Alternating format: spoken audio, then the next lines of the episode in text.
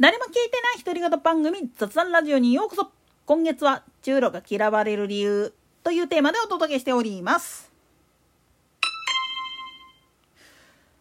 そもそも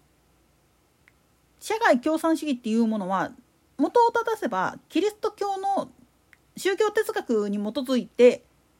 勃興した考え方でありそれゆえに本来であれば宗教というよりもキリスト教を切り捨てるっていうのは言語道断な話なんです。なんでやねん。これはキリスト教だけじゃなくてイスラム教ヒンズー教それからユダヤ教もそうだしで日本の仏教なんかももちろんチベット密教とかそういうのもひっくるめた全ての世界の宗教が共通して言えるのは社会を支え合うのは人である。だから人を信じ合うことこそ大事なんだよ。認め合い信じ合いお互いを尊敬し合うことによって社会っていうのは支えられてるんだよっていうふうに説いてるわけなんですよ。幾同音でね。ところがこれがまあ言ってみれば地域であったりだとかまあ土地柄もそうなんだけれども気候であったりだとかそういったものが影響していろいろ変化してるわけなんです。ましてや日本の仏教だっていわゆる浄土宗系日蓮法華系真言系とかっていうので教えっていうのは一見するとすんごいバラバラなんですよね。だけどそれは説いている僧侶の頭の中身もさることながらそれを聞いている信徒さんたちの立場あるいはまあ言ってみれば財政的な部分とかそういったものを含めた上で解いてるわけであってだから個別には解いてる分においては一見するとめちゃめちゃ矛盾してるやないかいっていう教えもあるんですよ。なんでやねん。だけど根幹的には人を救いたい人を守りたい人を思う社会を支えていきたい国っていうものをまあ言ってみれば一番幸せな状態にしたいっていうその願い一つに対してそれぞれの立場によってどうあるべきかっていうふうに説いてるわけなんです。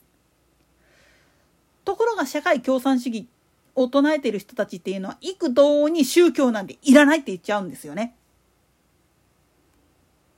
なんでやねん。その背景にあるのはいわゆる聖職者不信感っていうやつです。今でもまあカトリック系の方の聖職者にいわゆる性的虐待の疑いがあったりだとか汚職事件があったりだとかそういうのがねむっちゃくちゃ出てくるわけなんですよね。このことが原因で実は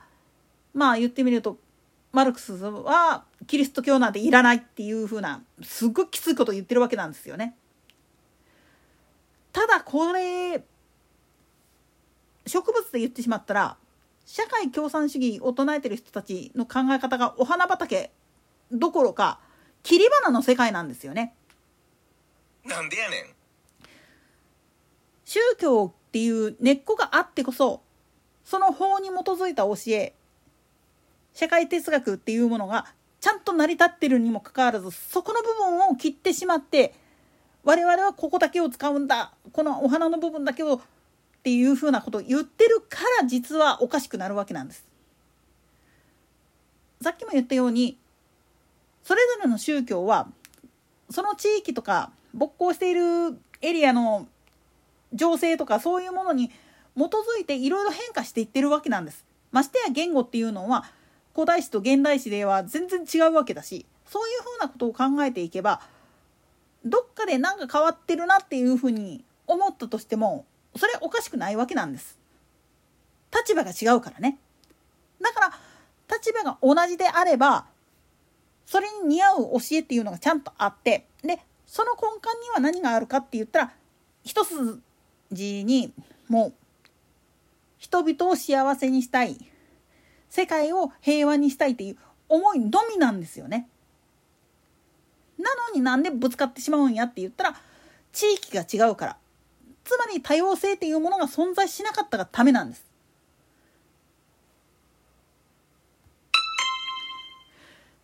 今 SDGs っていうのがすんげえ叫ばれてるんだけれども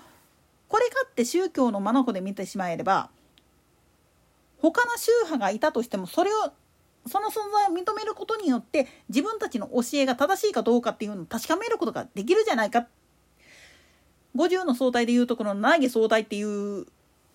方法なんだけれどもこれと同じなんです。つまり自分たちの教えが本当に正しいんだだから他のものは捨てるべきだっていうふうに頭ごなしに言ってしまったら結局は間違いに気づかないままひっくり返っちゃうんですよね。だから必ず自分たちの教えが正しいことを外の方から他の部分から引用してみてこういうことですよっていうふうに提示していく必要性があるんだよっていうふうに説いてるわけなんです。ましてや日蓮仏法を学ぶ時において五章を研鑽することにおいては必ず歴史的な時代背景というものとそれに見合う形での現代語訳現代においてはどういうふうに解釈すればいいかっていう